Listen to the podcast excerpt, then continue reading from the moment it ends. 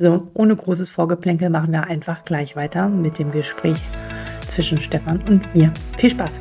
Fantastisch. Also wenn man dich so anhört, denkt man, oh, das, das flutscht alles, das ist alles easy peasy und ich erinnere mich an eine an eine Veranstaltung vor drei, vier Wochen. Da stand äh, eine äh, Frauenärztin auf einer Praxis auf und hatte Tränen in den Augen, weil sie berichtete, dass sie irgendwie tagelang nur mit diesen E-Rezepten zu tun hatte und es alles nicht klappt und alle so viel zu tun hatten. Alle schimpfen auf die Gematik, auf die Konnektoren und auf die EPA und so weiter. Wenn man dich hört, hat man das Gefühl, du du gleitest so an all dem vorbei. Wie gehst du damit um? Ähm, siehst du das so als Challenge oder findest du das alles übertrieben? Ich meine, die Wahrheit wird sicherlich irgendwo in der Mitte liegen. Ähm, aber was mir halt immer, und das, ich meine, das, darum mache ich ja auch das, was ich hier mache, mein Anliegen ist es natürlich, die Leichtigkeit, den Vorteil, die Benefits mehr hervorzuheben genau. und auch den Kollegen wieder zu signalisieren, boah, Medizin kann toll sein und Medizin mit Digitalisierung zusammen kann unseren Beruf wieder und warum wir das überhaupt gemacht haben, viel besser wieder ans Licht bringen. So, aber was ist da deine Haltung zu? Also ich glaube, ganz wichtig ist, ähm, bevor wir nachher irgendwann über wo geht die Reise hinsprechen, ähm, man muss einmal trennen zwischen Digitalisierung, also zwischen mhm. den Tools, die ich einsetze, und Telematikinfrastruktur. Mhm. Ähm, das erkläre ich immer, wenn ich auf irgendwelchen Veranstaltungen bin. Also Digitalisierung ist das, was ich mache mit meiner Online-Terminbuchung, ist das, was ich mache mit dem Telefonassistenten, mit meinem Bot, mit meiner Internetseite, mit ähm, meiner digitalen Anamnese, mit Embolabs. Das digitale, sind digitale Tools, die mich unterstützen und entlasten. Das mhm. entscheiden mhm. mich und mein Team oder mein Team und mich logischerweise. So. Telematik-Infrastruktur ist ja das, was wir nutzen, um uns untereinander auszutauschen. Beides hat eigentlich erstmal nichts miteinander zu tun. Natürlich ist auch Telematik, Infrastruktur, Digitalisierung. Aber all die Tools, die wir gerade besprochen haben, kann ich auch machen ohne Telematik-Infrastruktur. Und das mache ich ja auch seit Jahren bereits. Also viele schmeißen das heißt, da so in einen Topf. Vorteil, ja. Ja. Ja, man, also man darf es nicht in einen Topf werfen. So, dann ja, kam ja. jetzt das E-Rezept. Klar, habe ich meinen ähm, äh, PVS-Hersteller angerufen, gesagt, will ich haben. Könnt ihr schon. Ja, wir können schon, äh, wir wissen ja, sie sind immer so früh. Ich sage, ich hätte gern. Ja, und natürlich gab das logischerweise anfangs, wie soll ich das mal vorsichtig sagen, Schwierigkeiten ist wirklich übertrieben. Es gab mhm. so ein mhm. bisschen Ruckeln. Das ist ähnlich so, wenn ich mir ein neues Auto kaufe, habe früher die Marke A gefahren, mache jetzt die Marke B und soll das Navigationsgerät da bedienen. Ja, da muss ich mich dran gewöhnen. So. Entscheidend ist aber auch in unseren Köpfen, alle Mitarbeiterinnen und Mitarbeiter, die in meiner Praxis sind, ist eben nicht drin, alles was Technik ist, ist Mist, sondern ist drin, mhm. alles was Technik ist, kann zwar anfangs Mist sein, aber im Endeffekt entlastet es uns. Ja? Dafür muss es laufen. Und dafür braucht man aber natürlich, und jetzt immer wieder, warum nutze ich diese Tools, die ich gesagt habe? Was mich so ein bisschen ärgert, deswegen, beim letzten Mal hat sich bei mir auch eine Gynäkologin beschwert, lustigerweise. Ähm, die stand nämlich auch auf und hat gesagt, verdammter Mist. Und dann habe ich einfach mal gefragt, was nutzen Sie denn? Ich nenne jetzt bewusst keinen Namen. Der große mhm. Nachteil an vielen dieser Tools, die es gibt, die sind schlecht. Die sind zwar da, die können was, aber die können sich einmal nicht auf uns individuell einlassen. Oder die, die, die machen irgendwas, was sich ein ITler ausgedacht hat, was er glaubt, was ich in der Praxis brauche. Und leider sind diese Tools dann vermutlich meistens günstiger als die Tools, die ich benutze. Und natürlich denken mhm. wir alle ans Geld. Ist ja klar. Jeder sagt ja, oh, jetzt muss ich schon wieder ein Tool haben, 100 Euro im Monat. Ja? Mhm. Ähm, und dieses 100 Euro im Monat kann man so grob für jedes Tool rechnen, was ich nutze. Ähm, mhm. Und dann heißt es, oh, das ist viel Geld. Das ist viel Geld, ja. ja. Ich gebe viel Geld für Technik aus. Wenn ich aber überlege, wie viel Geld ich für eine Mitarbeiterin ausgeben müsste, die 24 Stunden am Tag, 365 Tage im Jahr arbeitet, dann ist das ein Bruchteil dessen. Ja, Klar. Und mal salopp formuliert, die Technik wird, die hat natürlich auch mal ihren Husten, aber die wird nicht so krank, dass er acht Wochen ausfällt. So. Und ich glaube, so müssen wir anfangen zu denken. Nicht, weil wir Mitarbeiter sparen wollen, so nach dem Motto, ich kündige mal fünf. Nee, ganz anders. wir kriegen keine, keine Mitarbeiter. Ja. Es gibt ja. keine. So, ja. ich arbeite in meiner Praxis, jeder hat auf, seiner, auf der Internetseite mittlerweile bei mir gefunden, ja, mit ähm, nicht fünfmal so vielen MFAs wie Ärzten. Ganz im Gegenteil, wir sind im Prinzip fast ausgeglichen. Ich habe weniger MFAs als Ärztinnen und Ärzte. Ja, warum mhm. habe ich das? Weil diese äh, MFAs mit der Technik so gut umgehen können, was übrigens nicht schwierig cool. ist, mhm. ähm, dass sie das als Vorteil sehen. Und was wir eigentlich brauchen in Deutschland ist jemanden, der uns Ärzte an die Hand nimmt und sagt, pass mal auf, nutzt mal das, das oder zu deinem System nutzt am besten gar nichts, weil das ist nicht interoperabel. Mhm. Ähm, da gibt es ja Bestrebungen, dass es solche Übersichten gibt, wer kann mit wem, wer kann mit wem besser, wer kann mit wem schlechter. Mhm. Und ich empfehle den Kollegen, quasi diese Tränen in den Augen hatten wie die Gynäkologin immer, ähm, horchen Sie doch erstmal rum. Ich sage mal vorsichtig, der PVS-Hersteller ist vielleicht nicht immer die erste Wahl. Ähm, fragen Sie mal, was es sonst noch gibt. Gucken Sie bei LinkedIn beispielsweise oder äh, rufen Sie mich an. Nein, Scherz mhm. beiseite. Aber es gibt halt Tools, mit denen man halt nicht so viel rollen muss mhm. und nicht, nicht so viele Tränen äh, quasi vergeben muss. Und ich verstehe auch dann, dann hast du, ja. dann hast du so ein Tool ne, installiert, hast du gesagt, ja, jetzt bin ich digital und dann funktioniert das nicht. Dann, dann, dann ja. auch durch. Ja. Da wird leider wahrscheinlich manchmal mit uns, uns so, so geredet, was wir brauchen, was wir vielleicht gar nicht brauchen. Deswegen, ich bin dann Typ, lieber mal auf die Menschen setzen, die aus der Praxis kommen, die in der Praxis mit entsprechenden Tools arbeiten, als denen zu glauben, vertrauen, ja, ist ja. schwierig, ne? Vertrieb machen, Im, im Ende, ja, im Endeffekt bräuchten wir so, so, so Fragenkataloge, keine Ahnung, also schon Leute, die uns an die Hand nehmen und sozusagen eine, ein, äh, diesen ganzen Blumenstrauß, was passt zusammen, zusammenstellen. Weil ich, du, du hattest auch an, erwähnt, ähm, viele haben einfach nicht so gute Schnittstellen miteinander.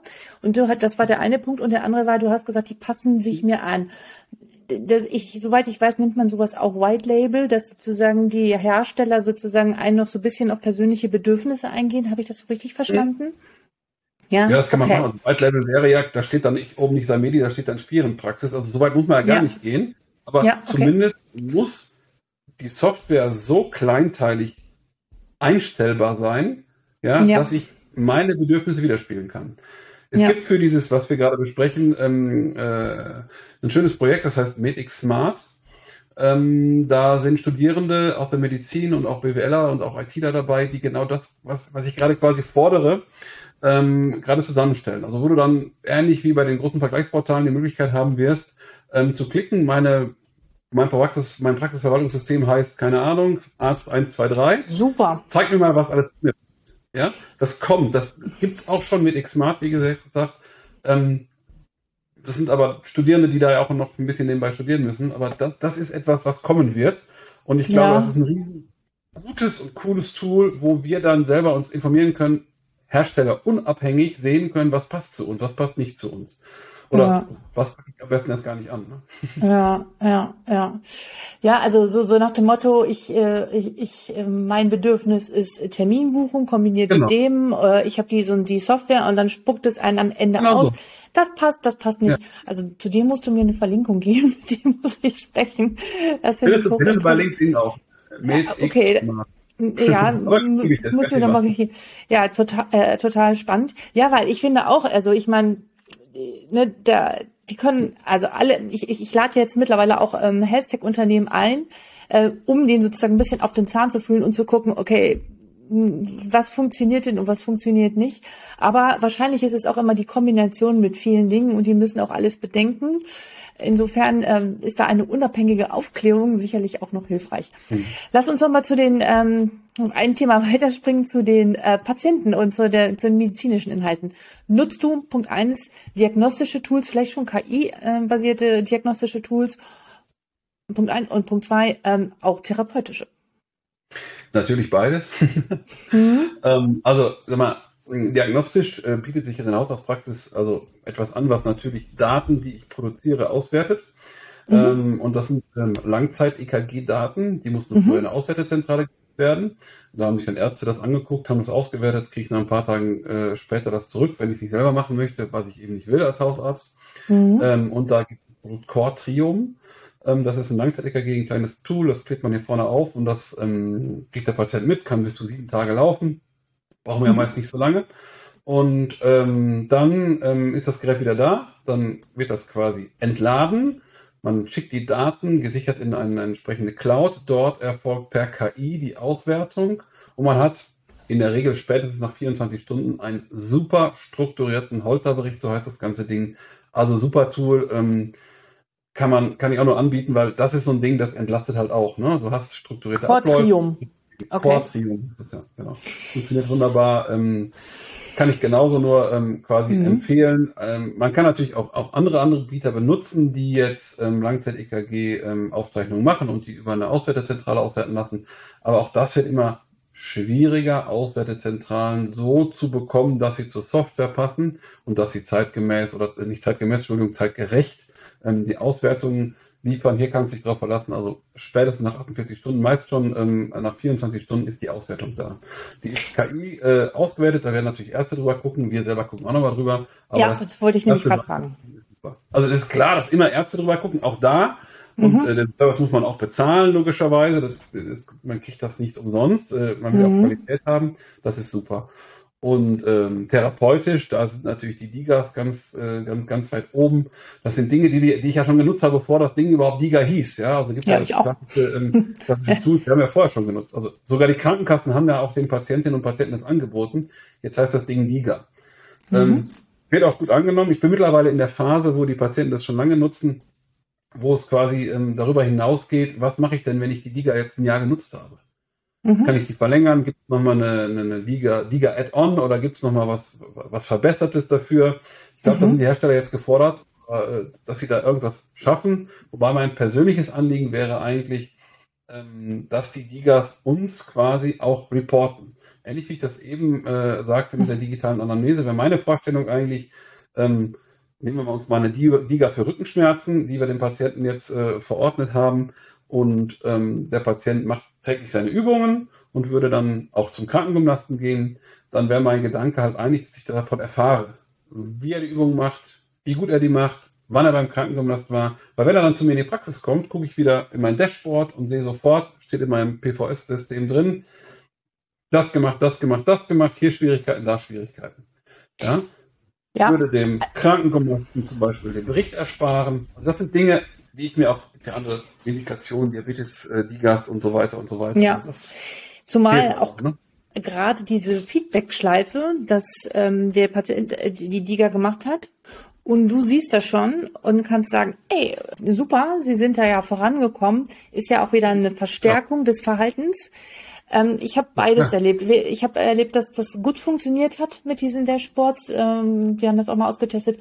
Ich habe auch erlebt, dass es nicht so gut funktioniert hat. Beides. Ich glaube, es hängt auch von der Indikation und der Patientengruppe ab. Also ich glaube, da gibt es keine einzige Lösung. Ja. Aber ich bin sowieso auch ein Fan dieses Blended Care Ansatzes, dass man auf alle Fälle mit dem Patienten ja. im Gespräch über diese Anwendung bleibt. Standalone, hm, finde ich, glaube ich, wird, hat nicht so die Zukunft, sondern wir brauchen ähm, eine Kombination. Natürlich ist immer noch besser, als gar keinen Kontakt oder gar nicht zu haben. Aber äh, wir wollen ja mal von dem besten Fall ausgehen. Und diese mhm. Reports finde ich auch gut. Ja. Ja, spannend. Also, gucken wir weiter. Was ist so deine Prognose hm, für die Hausarztpraxen oder Allgemeinmedizin überhaupt für Praxen? Was passiert mit denen, die sich nicht darum kümmern, sich digital aufzustellen? Es wird hier immer so viel gesagt, ne, dass KI und äh, digitale Tools sozusagen uns Ärzte ersetzen. Ich glaube es nicht. Ich glaube nämlich, dass die Ärzte. Also natürlich werden wir nicht ersetzt, um Gottes Willen. Nein, nein, nein, natürlich nein, nein, wir werden nicht ersetzt. Aber die, was, was pass passiert mit den Praxen? Also das glaube ich auch nicht, auf gar keinen Fall. Aber was passiert mit denen, die sich nicht sozusagen jetzt diesen Zug verpassen und sich nicht darum kümmern? Wenn du mir erlaubst, würde ich andersrum daran gehen.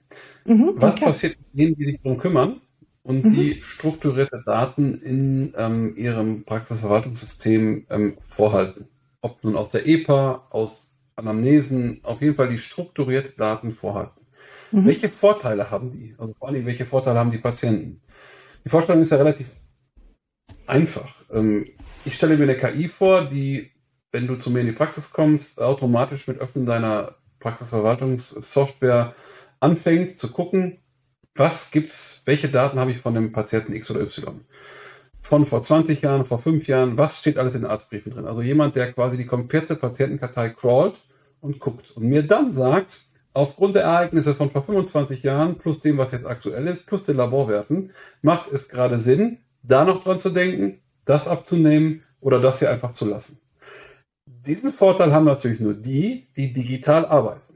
Die anderen, die, ich sage mal vorsichtig, ist ja gesetzlich noch erlaubt, alles noch handschriftlich dokumentieren, also in Bilddateien nicht strukturiert, Die können das ja. gar nicht nutzen. Und dann werden die ja. Patientinnen und Patienten relativ einfach entscheiden, wo sie hingehen, weil ähm, die künstliche Intelligenz, ähm, die wird uns nicht ersetzen, niemals. Das ist das Schöne bei uns, bei unserem Beruf.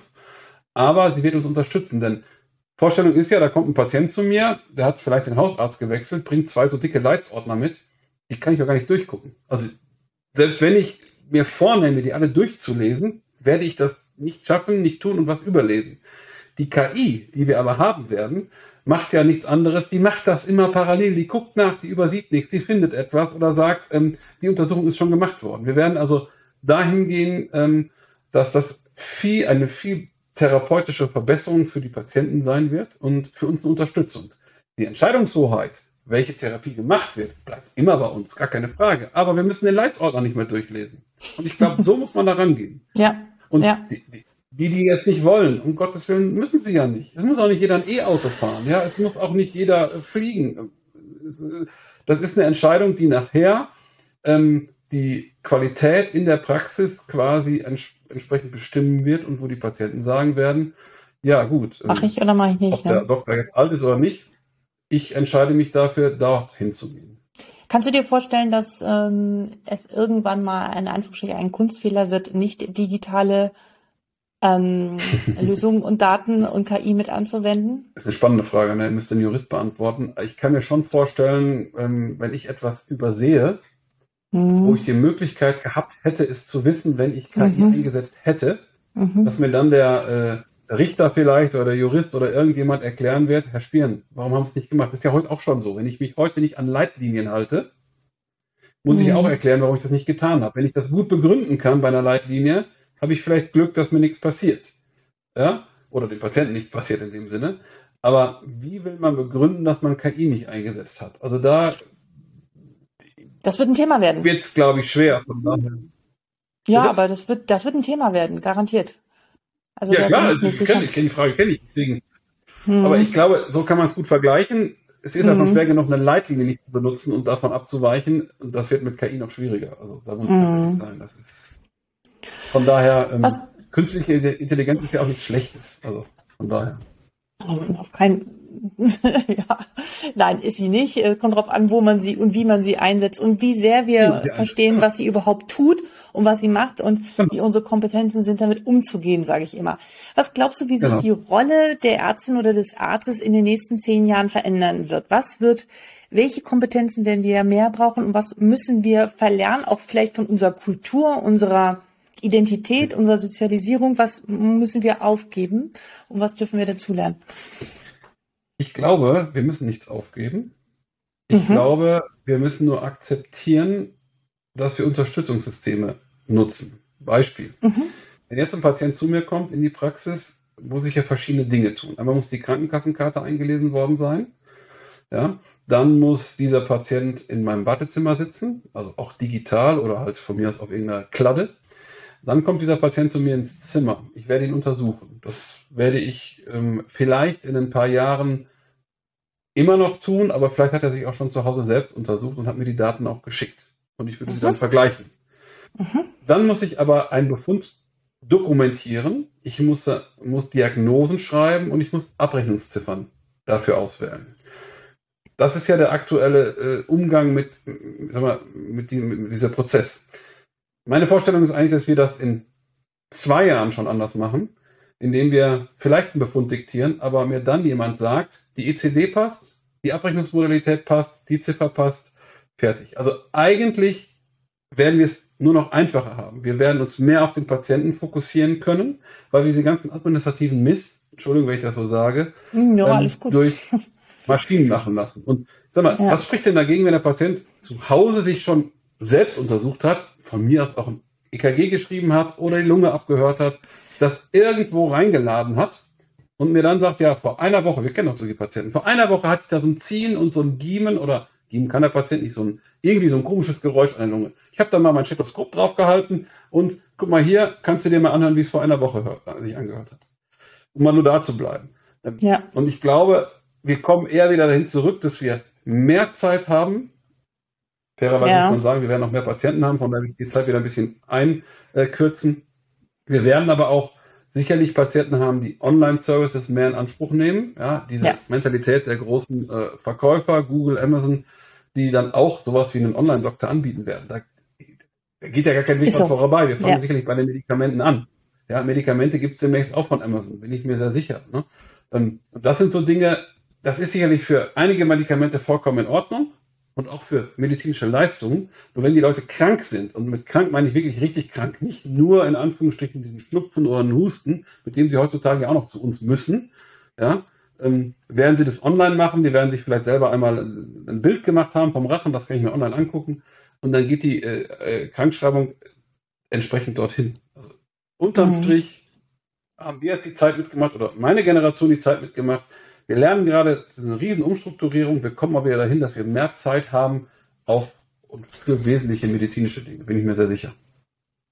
Kann ich äh, nur so bestätigen. Ja, meine These ist, meine These ist, und würde mich interessieren, wir, wir haben uns natürlich auch ja. in den ganzen letzten Jahren hinter so einer Gerätemedizin, hinter äh, diesen ganzen Prozessen, Verwaltungsdingen in Anführungsstriche verstecken können. Kann es sein, dass wir mit dieser mehr Zeit wieder dann die sozialen Kompetenzen oder die nicht vorhandenen sozialen Kompetenzen eines Arztes dann viel mehr auffallen werden.